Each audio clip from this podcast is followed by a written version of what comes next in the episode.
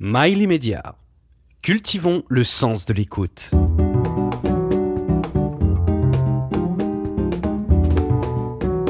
Conversation intime avec Catherine Sellac. Votre prénom et votre nom? Alain Baraton, Votre profession? Jardinier en chef. Mhm. Votre qualité reconnue? Je crois que je suis quelqu'un d'honnête. Et votre défaut caché Alors caché, on me, on me dit soupolé, ma maman dit que je suis soupolé, mon épouse dit que je suis soupolé, mes collaborateurs et amis disent que je le Et suis. vous Bon, moi je pense que je ne le suis pas, mais bon, je le serai peut-être quand même un petit peu. Chroniqueur sur France Inter, Oui. matinal le week-end que j'écoute avec beaucoup de plaisir. Vous êtes effectivement euh, jardinier en chef du domaine royal et du parc donc, de Versailles. Est-ce que ça consiste essentiellement à donner des ordres? Mais non, je n'aime pas le terme d'ordre. On ne choisit pas mon métier pour donner des ordres. Non, des conseils, euh, organiser la synchronisation des équipes, donner un cap. Mais est-ce qu'on met tout de même ces petites mains, là, que je vois, qui ne sont pas tellement endeuillées, euh, en ce qui On- on- concerne on- les ongles, dans la terre On, parfois on disait autrefois que j'avais des doigts de pianiste, je ne sais pas si c'est vrai. Non, je ne mets pas les mains dans la terre. Et je le regrette parce qu'il n'y a pas plus beau contact que d'avoir parfois les, la main avec la glaise ou le sable. Mais je ne travaille pas physiquement euh, et il m'arrive de le regretter. Est-ce que vous avez profité d'une promotion euh, canapé avec la reine pour devenir jardinier en chef à 24 ans? Non, j'ai eu la chance de dîner avec la reine d'Angleterre, mais je n'ai jamais euh, su- succombé à la promotion canapé. Et je vous fais une confidence, je le regrette. Quelle différence, Alain Baraton, entre jardinier et paysagiste? Alors, c'est une différence importante et ce- cette question m'énerve quelque peu, vous allez comprendre pourquoi.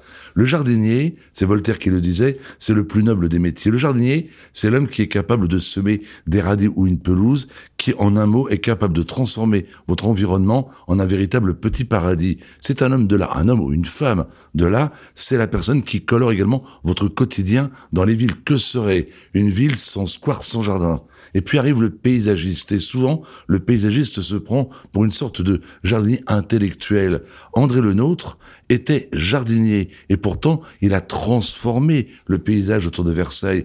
Un paysagiste qui vient chez vous installer trois, trois malheureux Troènes, va-t-il vraiment transformer le paysage? Donc, pour moi, il n'y a pas de différence. Nous sommes tous jardiniers. Un jardinier est capable de concevoir un jardin, mais il m'arrive de penser que certains paysagistes, eux, sont incapables. Vous devez avoir beaucoup d'amis dans la profession de paysagiste. Oui, Victor Hugo disait qui n'a pas d'ennemis n'a pas d'amis. J'ai beaucoup d'amis. Est-ce que vous pouvez nous planter le décor de votre enfance? Oui, c'est le Saint-Cloud, c'est euh, une maman euh, délicieuse, un peu autoritaire, un papa euh, inspecteur à l'URSSAF, euh, dans une résidence pavillonnaire de la région parisienne. Je suis le cinquième d'une famille de sept enfants. Une, une enfance, je ne dirais pas euh, malheureuse, pas forcément heureuse, une enfance ordinaire, euh, avec des frères et des sœurs qui se chamaillent et qui s'aiment, euh, sans drame, euh, sans joie extrême, une enfance tout à fait classique. Mais un peu grisâtre, un peu monocolore? À la mienne, oui. Parce que j'étais un grand romantique, j'aurais aimé avoir davantage de câlins, j'aurais aimé que ma maman me prenne davantage dans ses bras. Donc je, je suis un, un et encore aujourd'hui en manque d'affection permanente. Un sentimental Énorme, sentimental dou- doublé d'un contemplatif, d'un contemplatif. Oui, je suis, mais je plaisante pas. Je suis vraiment sentimental. J'aime les gens, j'aime la fragilité, euh, j'aime la beauté du monde. Euh, euh, je, je, je m'émeus euh, facilement. Même peut-être sensible jusqu'à la sensiblerie parfois devant un paysage ou une beauté, euh, quelle qu'elle soit, de, Oui, bien, oui. de cette planète Il m'arrive de, de, de, m'a- de m'asseoir et de contempler un paysage. Je suis capable de rester pendant des minutes, de très longues minutes, à ne rien dire, à regarder le coucher de soleil, par exemple, sur l'Atlantique, est pour moi l'un des plus beaux spectacles. Et je suis capable d'y rester facilement une heure sans rien dire. Quel rapport, ce qui est rare, euh, quel rapport entreteniez-vous, vous, Alain Baraton, avec la nature quand vous étiez enfant? C'était mon refuge. La nature, c'était l'endroit où je pouvais m'exprimer, où j'existais. D'ailleurs, j'observe que moi qui ai eu une, une adolescence un peu compliquée, j'aurais aimé être séducteur, playboy, etc. Et ça ne marchait pas du tout. C'est dans le jardin de Versailles, donc un peu dans une nature fabriquée, certes, mais une nature euh, tout de même, que pour la première fois, on m'a demandé d'être en photo à côté d'une très jolie femme. Je suis donc né à Versailles en 1976 et non pas 57 dans la nature. Pourquoi vos frères vous appelaient, vous qualifiez de bouseux? C'est très, c'est, c'est, c'est élégant. Sympathique, Parce c'est tendre. Nous sommes une petite dizaine d'années après mai 68. Il est de bon ton d'avoir une euh, carrière intellectuelle. Chez les baratons, voyez-vous, euh, on est militaire, on est euh, ecclésiastique, on est professeur de mathématiques, on est rarement jardinier. Jardinier, c'est vraiment le, le, paysan de la ville, c'est vraiment le bouseux. Et mon frère s'était amusé à me qualifier de bouseux, et ce terme, effectivement, est resté un certain temps. Lorsque je me suis marié, mes frères et sœurs avaient même déployé une banderole à la sortie de l'église où il y avait Bravo la bouse. C'était par jeu. Oui, oui, c'était pas du tout la méchanceté. Vous avez un goût euh, prononcé davantage pour euh, les jardins d'agrément ou pour les jardins utilitaires? Ah, question intéressante. J'aime le jardin. Les autres ne l'étaient pas. Non, je n'ai pas dit ça non plus, vous me taquinez. J'aime les jardins utilitaires. J'aime ce jardin parce que je pense à mon grand-père. Il avait un potager sublime. Et je vous assure que regarder un, jardin planté de poireaux, de tomates ou même de radis est aussi beau qu'une pelouse tondue et qui n'a aucun sens. J'aime le potager. Je trouve que la vision d'un potager, en plus d'être réconfortante et belle, est prometteuse de, de soirées agréables, d'agapes merveilleuses le jardin utilitaire, sans aucun doute. D'autant plus que on voit de plus en plus en ville des jardins communautaires. J'aime cet esprit du partage. J'aime cet esprit de, de, de, de, ces personnes qui vont semer quelques plantes pour que les autres puissent en profiter. Le jardin, c'est un monde de partage, de transmission. Donc le jardin communautaire, le jardin partagé, le jardin familial, l'idée que ce jardin soit collectif ne peut que me réjouir. Alors comment Versailles, puisque vous en êtes un un peu le, le, maître euh, oh. actuellement. Vous me flattez beaucoup, mais il est vrai que quand on y est comme moi depuis 47 ans, on s'en attribue même parfois la propriété. Donc il faut que de temps en temps je redevienne raisonnable. Je n'en suis ni le propriétaire ni le maître, mais c'est un petit peu mon jardin quand même. Comment faites-vous pour euh, euh, vous plier au changement climatique? Comment en tenir compte dans un, dans un parc, dans un domaine euh, qui est de combien d'hectares? 850. 850 hectares. Comment on pratique le changement climatique? Vous avez dit vous-même en début d'entretien que vous écoutiez mes chroniques sur France Inter, et je répète souvent que l'un bon jardinier est une personne qui a le sens de l'observation et qui fait preuve de patience. Eh bien, à Versailles, je regarde la nature et mes collègues, nous la regardons. Et nous constatons, par exemple, que les hêtres ou les conifères sont en train de mourir suite à l'élévation des températures. Donc, nous choisissons des essences qui sont peu gourmandes en eau. Lesquelles, par exemple? bah, Par exemple, nous évitons les plantes comme les bégonias, qui sont des plantes qui demandent beaucoup de chaleur en hiver, donc euh, de, de, euh, de, de, brûler euh, des énergies carbone. Euh, nous allons mettre des plantes comme des, des cosmos ou des ou d'autres plantes florales qui ont des besoins raisonnables. Nous supprimons les plantations de hêtres ou de bouleaux, car malheureusement leur mortalité est trop importante. Nous mettons en place des politiques de paillage importantes pour que vraiment nous limitions au maximum l'évaporation de l'eau. Nous reprenons les bons gestes d'arrosage, à savoir arroser tôt le matin ou tard le soir, mais certainement pas euh, en plein soleil. Et puis, nous avons également décidé d'avoir une gestion beaucoup plus différenciée pour les pelouses. À quoi bon tondre une pelouse façon tapis brosse si la terre est en contact direct avec le soleil? En laissant une pelouse de 25 ou 30 cm, elle résiste davantage à la chaleur justement du soleil et permet à toute la petite vie qui est protégée eh bien de, de vivre mieux. On ne verra jamais à Versailles de, de la pelouse synthétique. J'espère que non, mais malheureusement ma vie euh, est si longue à Versailles euh, est telle que parfois je me pose quelques questions sur le devenir. J'espère que non, mais j'ai tellement vu de choses ou de projets à Versailles avortés pour la plupart, mais j'espère que non. Les pesticides ne sont pas vos amis, alors comment on parvient à euh, garder cet ordonnancement au cordeau de Versailles les, pesticides sont la plus grande escroquerie du XXe siècle et du XXIe siècle. En 1999, une tempête commet les dégâts dont vous vous souvenez. Mm. À Versailles, 18 500 arbres sont jetés à terre. Il faudra aller, jour suivant, en couper 33 000 supplémentaires. Et le 26 décembre, le matin, je suis là et je regarde les dégâts. Et je suis interpellé par le bruit d'un véhicule qui vient démoustiquer. Dans ce parc détruit à 80%, où la vie a disparu, la seule activité humaine vient pour tuer le peu de vie qui reste. Et je prends ce jour-là, nous sommes le 26 décembre 1999, la décision de ne plus mettre dans la terre, dans l'eau ou dans l'air le moindre pesticide, insecticide, fongicide, herbicide, etc., d'origine chimique. Nous sommes en 2023, les plantes sont, je crois, toujours aussi belles, nos légumes goûteux, euh, nos arbres en pleine, en pleine forme, et les hirondelles sont en train de revenir. Donc, comme quoi ces produits chimiques nous ont coûté de l'argent, nous ont coûté la santé de ceux qui, le, le dispersaient et ne servaient à rien. Alors, nous avons dû adapter, bien évidemment, des techniques nouvelles. Nous avons ressorti la binette. Nous sous-traitons maintenant le désherbage auprès d'entreprises spécialisées qui viennent en renfort. Cela coûte effectivement de l'argent, beaucoup d'argent, mais si nous avons envie de garder un Versailles propre et, qui continue euh, d'être euh, aussi bien entretenu euh, malgré l'absence de produits, eh bien cela a un coût. Et je crois que c'est c'est tout à fait acceptable. Dans dans vos livres, parce que vous en avez écrit beaucoup, le, des dictionnaires même hein, amoureux, il y a beaucoup d'imaginaire autour des, des arbres. Mmh. Et j'aime bien que vous nous racontiez les arbres. Par exemple, j'avais une expression toucher du bois. Oui. Euh, qu'on utilise en, permanence, on est superstitieux, on touche du bois. Tiens, c'est ce que je suis en train de faire là. Euh, ça vient d'où ça? Alors, comme toute légende, il y a parfois plusieurs origines.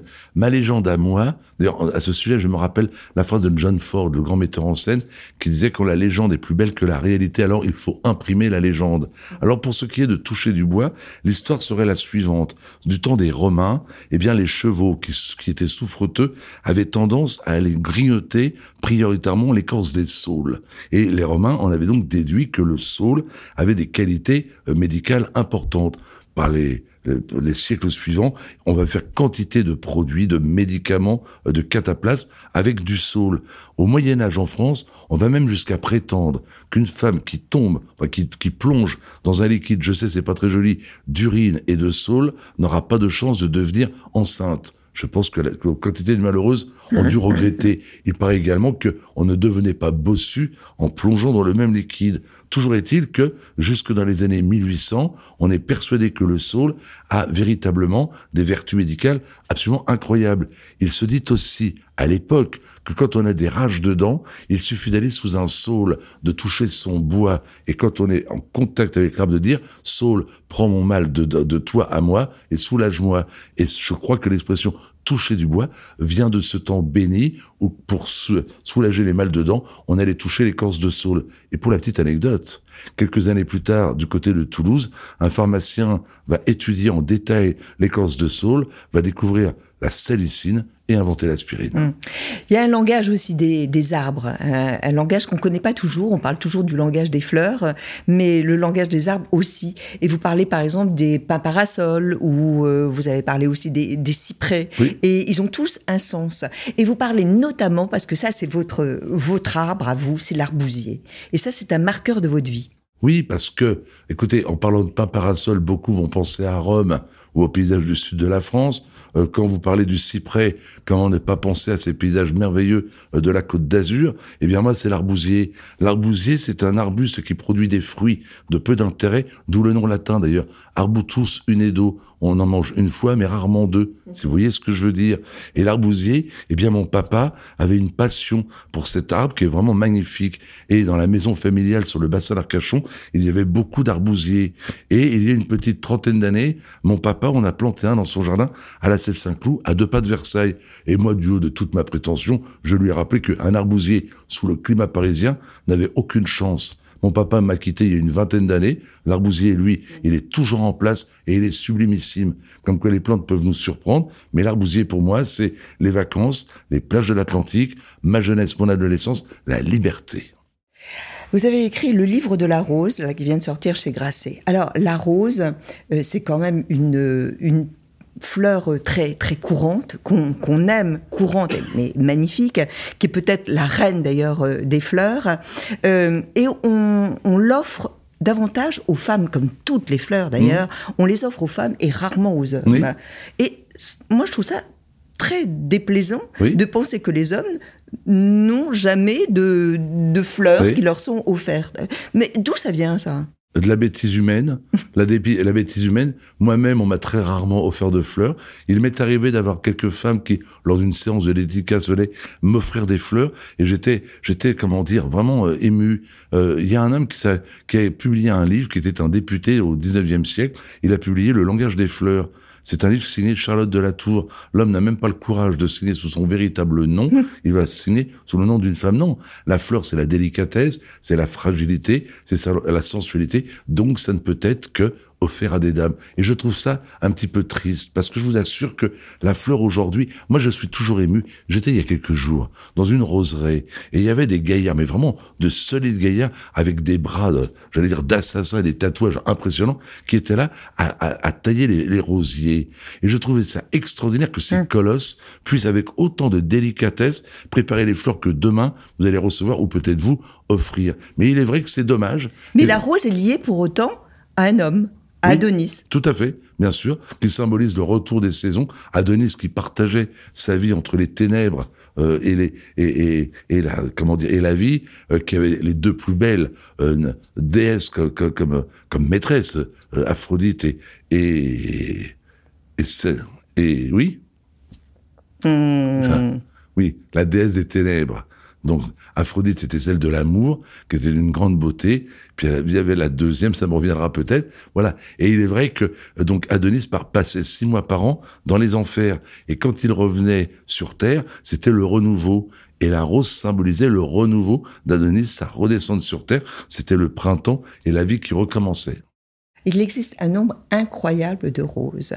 Oui. Et, et il en est chaque année 600, dites-vous. En France uniquement en France. Il y a un engouement qui est lié à la beauté de la rose, peut-être à la facilité. Je dis pas que reproduire ou créer une rose est facile, mais c'est une technique maîtrisée, euh, permet effectivement de créer autant de roses que l'on veut.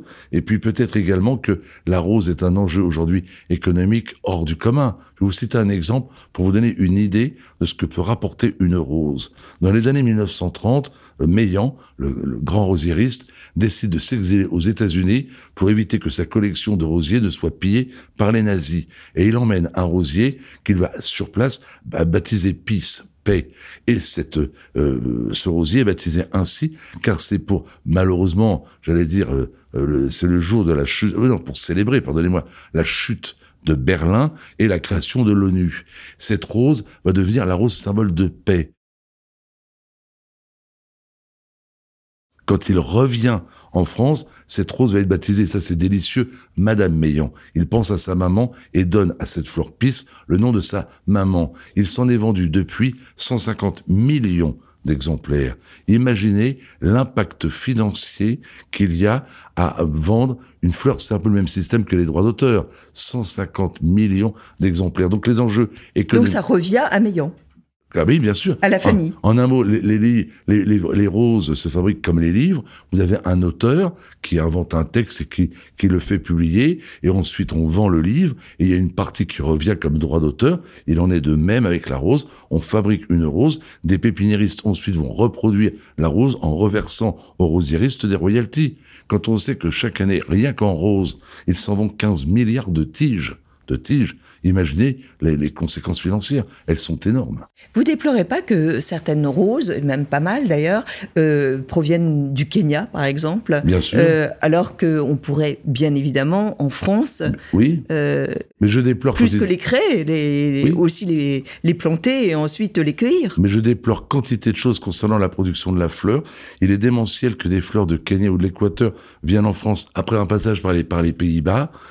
c'est absolument lamentable. Je déplore également aujourd'hui cet aveuglement que l'on a de vouloir absolument parler, par exemple, de commerce équitable quand on passe des fleurs, parce que dans des pays comme le Kenya, on n'hésite pas à détourner des fleuves pour alimenter des cultures de fleurs que l'on installe au plus près des aéroports, parce que les fleurs viennent, bien entendu, par avion. On parle de culture équitable en ruinant l'économie agricole alentour, en privilégiant euh, le, le, le, le, transport aérien. Tout ça est complètement fou. Moi, j'aimerais qu'on retrouve cette tradition florale des années 1900 ou 1920, où dans chaque ville de France, il y avait le petit pépiniériste qui produisait ces fleurs que l'on retrouvait sur le marché le dimanche. Ça me paraissait tellement logique. Mais aujourd'hui, il y a la course au profit et ça devient terrible. Pourquoi la rose et la vigne à la Baraton euh, forment un duo souvent très complice Quand on, passe dans des, lieux de vignobles, on, les voit euh, les deux associés. Alors déjà, je reviens sur votre remarque sur le fait que les roses s'offraient prioritairement aux femmes. La, la vigne est plutôt le symbole masculin. Bien que ça change. Ça change, c'est sûr, et c'est tant mieux. Mais il y a toujours cette opposition entre la vigne, l'homme, et la rose, la femme. Mais pour ce qui est des vignes, il en est tout autre. Il y a deux raisons à la présence de rosiers dans les dans les dans les dans, les vignes en France en tête euh, de, de cépage de cèpes généralement. La première et la plus importante, c'est que les paysans d'autrefois, les viticulteurs, les vignerons, avaient compris que le rosier est beaucoup plus sensible aux maladies cryptogamiques que la, que la vigne. En plantant des rosiers, ils étaient alertés de l'arrivée par exemple du mildiou ou de l'oïdium et pouvaient ainsi traiter uniquement si nécessaire les, euh, les, les, cèpes de vigne. Donc c'est déjà une mesure intelligente qui a pour conséquence de ne pas traiter inutilement. Et puis également une deuxième raison dont on parle trop peu, c'est que les vignes autrefois étaient entretenues par des chevaux. Et le cheval, pour ne pas se piquer euh, le jarret dans les épines de rosier, rester parfaitement dans l'axe, éviter ainsi d'endommager eh bien les cèpes de vigne. Mais il est vrai que dans les régions de Bourgogne, de Bordeaux et d'ailleurs, voir ces vignes à perte de vue avec parfois quelques rosiers, cela donne de la couleur et c'est ma foi très beau et ça met en relation donc le vigneron, l'homme et la femme, la fleur. La couleur, alors bien sûr, euh, il y a différentes couleurs euh, qui peuvent aller euh, du noir au, au, blanc, bien sûr. Du noir, du qui a tendance à être sombre. Le noir exact n'existe pas. Le bleu non plus. Non, le bleu non plus. Il y a des plantes comme ça qui sont capricieuses et je peux vous assurer que tous les tous les rosiéristes travaillent sur la rose bleue, qui serait là encore source de profit énorme. Moi, j'imagine pas une rose bleue. Ben moi non plus. Moi, les roses que j'aime, ce sont les jaunes. Tu sais que j'ai la chance d'avoir une rose à mon nom et elle est jaune. Et alors, il y a deux façons de répondre à la couleur. Si je suis en face d'une femme honnête et qu'on me demande mais pourquoi le jaune, je vais lui répondre un peu hypocritement que le jaune me rappelle le sable de l'Atlantique et le soleil des vacances, d'où la couleur jaune.